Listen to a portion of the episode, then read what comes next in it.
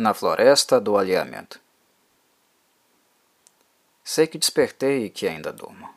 O meu corpo antigo, moído de eu viver, diz-me que é muito cedo ainda. Sinto-me febril de longe. Peso-me, não sei porquê.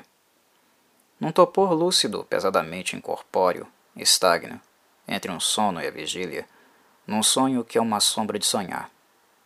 Minha atenção boia entre dois mundos e vê cegamente a profundeza de um mar e a profundeza de um céu. E essas profundezas interpenetram-me, misturam-se, e eu não sei onde estou nem o que sonho. Um vento de sombras sopra cinzas de propósitos mortos sobre o que eu sou de desperto. Cai de um firmamento desconhecido um orvalho morno de tédio. Uma grande angústia inerte manuseia-me a alma por dentro. Se incerta, altera-me como a brisa aos perfis das copas. Na alcova mórbida e morna, a antemanhã de lá fora é apenas um hálito de penumbra. Sou todo confusão quieta. Para que há de um dia raiar? Custa-me o saber que ele raiará, como se fosse um esforço meu que houvesse de o fazer aparecer. Com uma lentidão confusa acalmo. Entorpeço-me. Boio no ar, entre velar e dormir.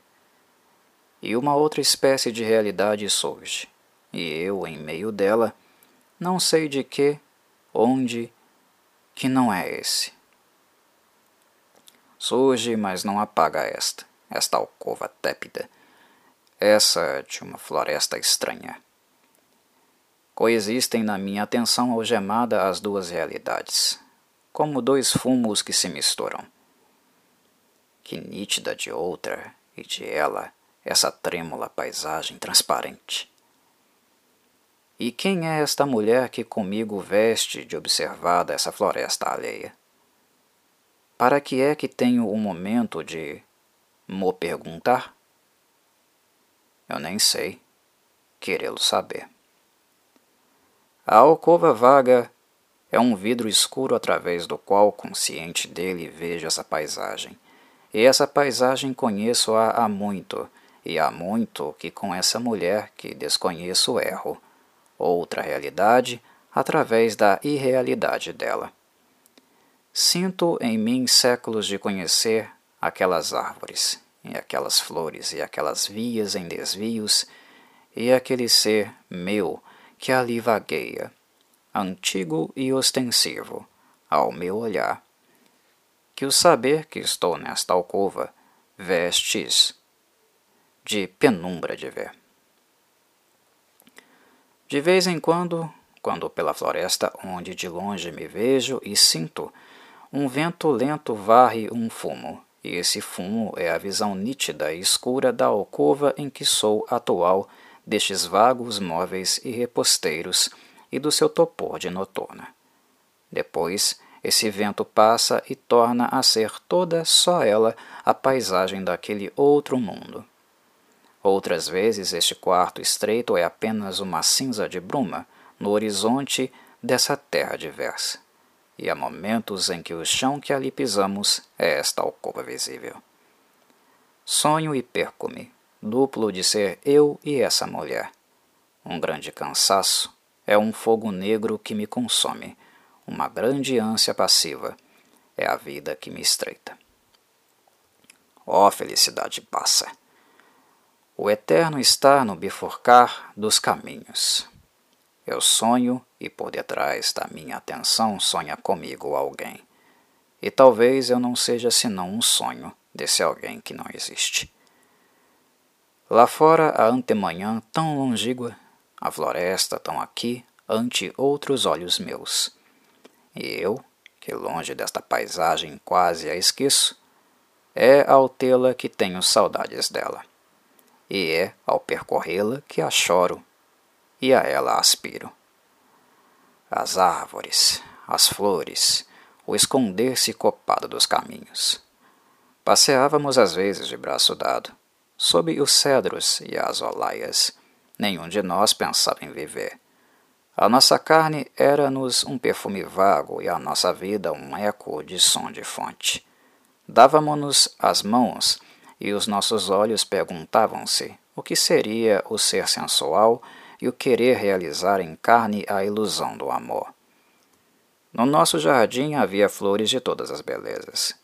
Rosas de contornos enrolados, lírios de um branco amarelecendo-se, papoulas que seriam ocultas se o seu rubro não lhe espreitasse presença.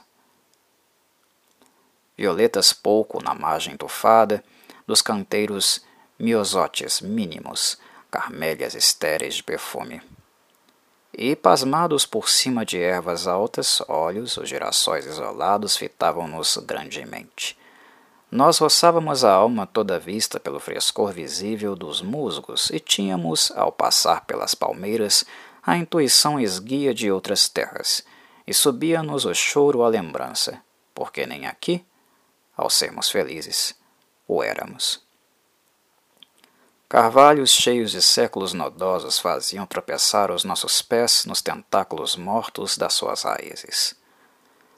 Plátanos estacavam, e ao longe, entre árvore e árvore de perto, pendiam no silêncio das latadas os cachos negrejantes de uvas. O nosso sonho de viver ia diante de nós, alado, e nós tínhamos para ele um sorriso igual e alheio combinado nas almas sem nos olharmos, sem sabermos um do outro mais do que a presença apoiada de um braço contra a atenção entregue do outro braço que o sentia. A nossa vida não tinha dentro. Éramos fora e outros. Desconhecíamos-nos, como se houvéssemos aparecido às nossas almas depois de uma viagem através de sonhos. Tínhamos nos esquecido do tempo e o espaço imenso empequenara-se-nos na atenção. Fora daquelas árvores próximas, daquelas latadas afastadas, daqueles montes últimos no horizonte, haveria alguma coisa de real, de merecedor do olhar aberto que se dá às coisas que existem? Na clepsidra da nossa imperfeição, gotas regulares de sonho marcavam horas irreais. Nada vale a pena, ó oh, meu amor longínquo, senão saber como é suave saber que nada vale a pena. O movimento parado das árvores, o sossego inquieto das fontes, o hálito indefinido do ritmo íntimo das seivas, o entardecer lento das coisas, que parece vir-lhes de dentro e dar mãos de concordância espiritual ao entristecer longínquo e próximo à alma do alto silêncio do céu. O cair das folhas, compassado e inútil, pingos de alinhamento em que a paisagem se torna toda para os ouvidos e se entristece em nós como uma pátria recordada. Tudo isto, como um cinto a desatar-se, cingia-nos incertamente. Ali vivemos um tempo que não sabia decorrer, um espaço para que não havia pensar em poder se medi-lo, um decorrer fora do tempo, uma extensão que desconhecia os hábitos da realidade no espaço. Que horas, ó companheiro inútil do meu tédio, que horas de desassossego feliz se fingiram ali. Horas de cinza de espírito, dias de saudade espacial, séculos interiores de paisagem externa. E nós não nos perguntávamos para que era aquilo, que não era para nada. Nós sabíamos ali, por uma intuição que por certo não tínhamos, que este dolorido mundo onde seríamos dois, se existia, era para além da linha externa onde as montanhas são hábitos de formas, e para além dessa não havia nada. E era por causa da contradição de saber isto que a nossa hora de ali era escura como uma caverna em terra de supersticiosos, e o nosso senti-la era estranho como um perfil de cidade mourisca contra um céu de crepúsculo outonal. Olas de marés desconhecidas tocavam no horizonte de ouvirmos praias que nunca poderíamos ver, e era-nos a felicidade escutar, até vê-los em nós, esse mar onde sem dúvida se engravam caravelas com outros fins em percorrê-lo, que não os fins úteis e comandados da terra. Reparávamos de repente, como quem repara que vive, que o ar estava cheio de cantos de ave, e que, como perfumes antigos em cetins, O marulho esfregado das folhas estava mais estranhado em nós do que a consciência de ouvirmos. E assim o murmúrio das aves, o sussurro dos arvoredos e o fundo monótono esquecido do mar eterno punham a nossa vida abandonada uma auréola de não a conhecermos. Dormimos ali acordados dias, contentes de não ser nada, de não ter desejos nem esperanças, de nos termos esquecido da cor dos amores e do sabor dos ódios. Jogávamos-nos imortais. Ali vivemos horas cheias de um outro sentirmos-las. Horas de uma imperfeição vazia e tão perfeitas por isso, tão diagonais à certeza retângula da vida.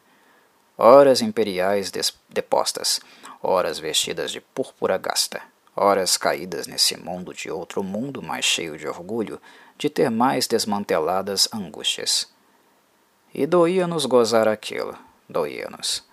Porque apesar do que tinha de exílio calmo, Toda essa paisagem nos sabia a sermos deste mundo.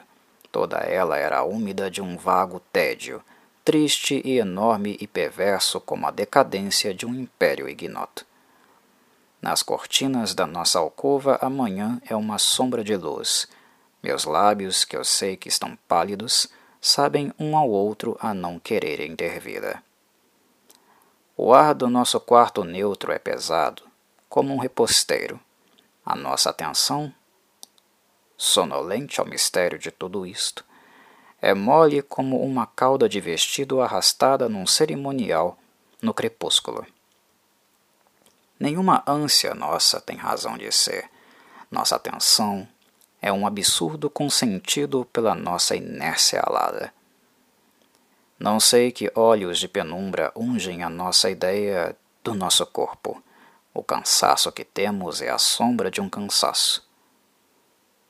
Vem-nos de muito longe como a nossa ideia de haver a nossa vida. Nenhum de nós tem nome ou existência plausível. Se pudéssemos ser ruidosos ao ponto de nos imaginarmos rindo, riríamos sem dúvida de nos imaginarmos vivos. O frescor aquecido dos lenços acaricia-nos. A ti, como a mim de certo, os pés que se sentem uns aos outros. Desengunemo-nos, meu amor, da vida e dos seus modos. Fujamos a sermos nós. Não tiremos do dedo o anel mágico que chama, mexendo-se-lhe, pelas fadas do silêncio, pelos elfos da sombra e pelos gnomos do esquecimento. E ei-la que, ao irmos a sonhar, falar nela, surge ante nós outra vez a floresta muita, mas agora mais perturbada da nossa perturbação e mais triste da nossa tristeza. Foge diante dela como um nevoeiro que se esfolha, a nossa ideia do mundo real, e eu possuo-me outra vez no meu sonho errante, que esta floresta misteriosa esquadra. As flores, as flores que ali vivi. Flores que a vista traduzia para seus nomes, conhecendo-as, e cujo perfume a alma colhia, não nelas, mas na melodia de seus nomes. Flores cujos nomes eram repetidos em sequência, orquestras de perfumes sonoros, árvores cuja volúpia verde punha sombra e frescor no como eram chamadas. Frutos cujo nome era um cravar de dentes na alma da sua polpa. Sombras que eram relíquias de outroras felizes. Clareiras, clareiras claras que eram os sorrisos mais francos da paisagem que se boceja em próxima. Ó oh, horas multicolores! Instantes flores, minutos árvores. Ó oh, tempo estagnado em espaço, tempo morto de espaço coberto de flores, e do perfume de flores e do perfume de nomes de flores. Loucura de sonho naquele silêncio alheio. A nossa vida era toda a vida, o nosso amor era o perfume do amor. Vivíamos horas impossíveis, cheias de sermos nós. E isto porque sabíamos, com toda a carne da nossa carne, que não éramos uma realidade. Éramos impessoais, ocos de nós, outra coisa qualquer. Éramos aquela paisagem esfumada em consciência de si própria, e assim como ela era duas, de realidade que era e ilusão, Assim éramos nós obscuramente dois, nenhum de nós sabendo bem se o outro não era ele próprio, se o incerto outro vivera. Quando emergimos de repente ante o estagnar dos lagos, sentíamos-nos a querer soluçar. Ali aquela paisagem tinha os olhos rasos de água, olhos parados cheios de tédio e número de ser. Cheios, sim, do tédio de ser qualquer coisa, realidade ou ilusão. E esse tédio tinha a sua pátria e a sua voz na mudez e no exílio dos lagos. E nós, caminhando sempre e sem o saber ou querer, parecia ainda assim que nós demorávamos à beira daqueles lagos.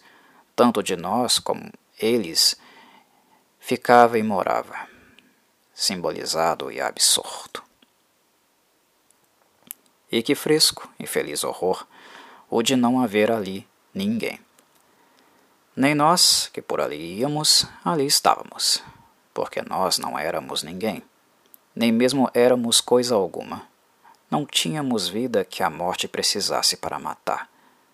Éramos tão tênues e rasteirinhos que o vento do decorrer nos deixara inúteis e a hora passava por nós acariciando-nos como uma brisa pelo cimo de uma palmeira. Não tínhamos época nem propósito.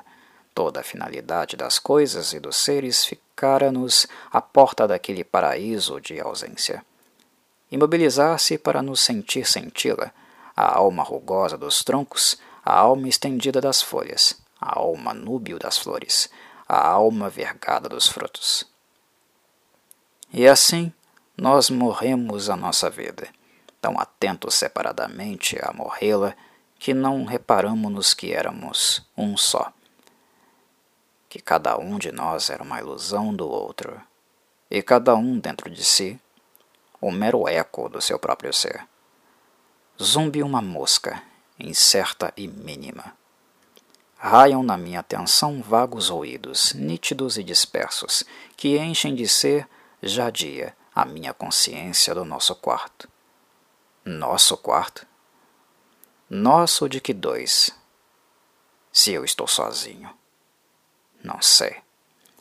Tudo se funde e só fica, fingindo, uma realidade bruma, em que a minha incerteza só sobra e o meu compreender-me, embalado de ópios, adormece. Amanhã rompeu, como uma queda, do cimo pálido da hora. Acabaram de arder, meu amor, na lareira de nossa vida, as achas dos nossos sonhos. Desenganemo-nos da esperança, porque trai do amor, porque cansa da vida, porque farta e não sacia, e até da morte, porque traz mais do que se quer e menos do que se espera. Desenganemo-nos Ó velada do nosso próprio tédio, porque se envelhece de si próprio e não ousa ser toda a angústia que é. Não choremos, não odiemos, não desejemos. Cobramos, ó silenciosa, com um lençol de linho fino o perfil hirto da nossa imperfeição.